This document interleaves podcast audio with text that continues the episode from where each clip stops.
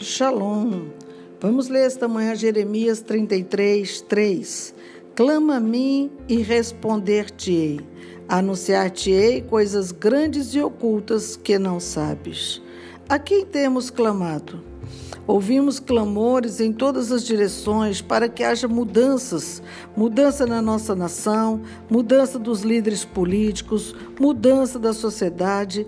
Há um clamor por justiça, por verdade, por honestidade. Porém, esse clamor está como uma voz que o vento leva e não é ouvida. Como assim? É um clamor sem direção, é um clamor para ninguém. É como se pedíssemos e ninguém nos ouvisse. Nosso clamor tem que ser direcionado.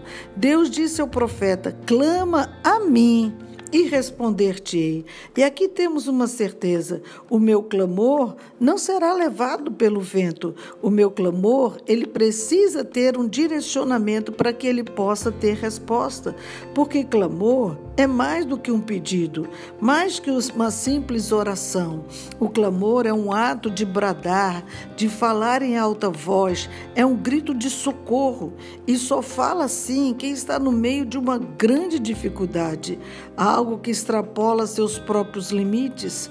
Aquele que reconhece que só Deus pode fazer alguma coisa, esse clama. Por quê? Porque ele vê que está sem forças para lutar, ele não tem uma luz no fundo do túnel e não sabe mais o que fazer.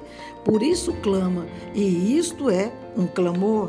Enquanto nós estamos conseguindo resolver, é como se nós não quiséssemos ocupar Deus, mas na realidade está difícil demais de suportar. O mais maravilhoso é a garantia da resposta. Responder-te-ei.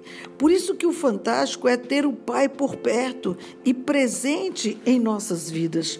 Quando nós olhamos para Salmos 145, versículo 18, olha só o que ele diz. Perto está o Senhor de todos os que o invocam, de todos os que o invocam em verdade. Onde ele está? Ele está perto. Perto está o Senhor. O que nós vemos aqui é a disposição de Deus em estar perto dos que o invocam, daqueles que desejam a sua presença, daqueles que querem estar perto dele. Então, se andamos perto, temos a convicção da resposta. Muitas vezes nós ouvimos pessoas pedir em oração e diz: fala com Deus porque tu está mais perto, porque Ele te ouve mais. E não é bem assim. Qualquer pessoa que se aproxima dele, ele tem respostas para você também. Isaías capítulo 58, versículo 9, ele diz: Então clamarás e o Senhor te responderá, gritarás por socorro e ele dirá: Eis-me aqui. Se tirares do meio de ti o jugo, o dedo que ameaça e o falar injurioso.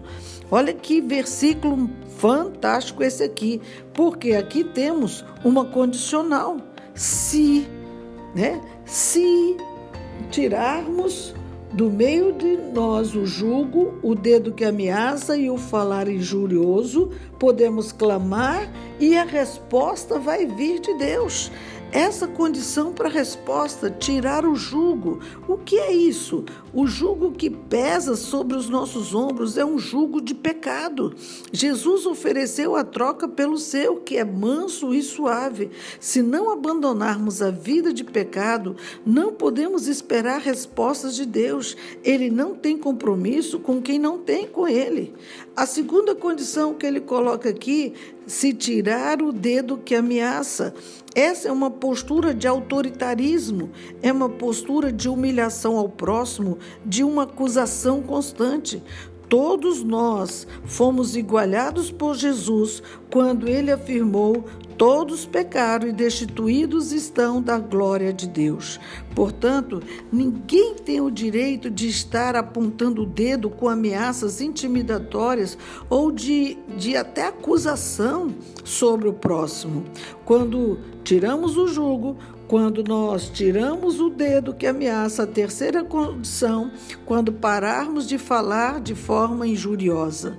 Injúria, no direito, ele consiste em atribuir a alguém qualidade negativa que ofenda a sua honra, que ofenda a sua dignidade ou o decoro. E o que mais vemos hoje são pessoas que fa com fala injuriosa, com mentiras, com calúnias, são constantemente é, proferidas contra a honra de pessoas como se, como se isso fosse algo normal. Não é. Nós não podemos estar falando e acusando pessoas constantemente. Como vamos esperar que Deus nos responda com atitudes desse nível? O texto é claro: se tirares do meio de ti. Então, se eu não tirar, eu vou permanecer na mesma condição. Quando eu olho para João, que foi um discípulo amado de Jesus de uma forma extraordinária, ele diz lá no capítulo 15, versículo 7 se permanecerdes em mim e as minhas palavras permanecerem em vós, pedireis o que quiserdes e vos será feito. Esse texto é muito claro. Tem outro condicional aqui. Se permanecerdes em mim e as minhas palavras permanecerem em vós. Só queremos é, que Deus cumpra a segunda parte. Pedireis o que quiserdes e vos será feito. Só que para que essa segunda parte se cumpra, a primeira que nos cabe precisa ser também vivida. E é a parte que nós negligenciamos, porque não queremos permanecer para esperar o agir de Deus. Tomamos a frente todo o tempo, tomamos iniciativa e queremos fazer as coisas do nosso jeito. Esse texto, ele está inserido no contexto da videira e seus ramos. Se não deixarmos a videira no lugar que foi plantado, ela não vai crescer, ela não vai frutificar, ela não não tem como ter raízes se ela não permanecer no mesmo lugar. Então, ela vai ficar ali plantada o tempo que for necessário para que ela frutifique. Isso é permanecer. Da mesma forma, precisamos permanecer em Deus o tempo que for necessário para que a resposta, segundo a vontade de Deus, possa chegar a nós. Não podemos esquecer que a vontade de Deus ela é soberana, que ela está acima de tudo e de todos. Então, se permanecemos e esperamos, podemos seguir o seu conselho que está em Mateus 7,7. Pedi e dar-se-vos-á, buscai e achareis, batei e abri-se-vos-á. Este é o segredo de termos nosso clamor e orações respondidas.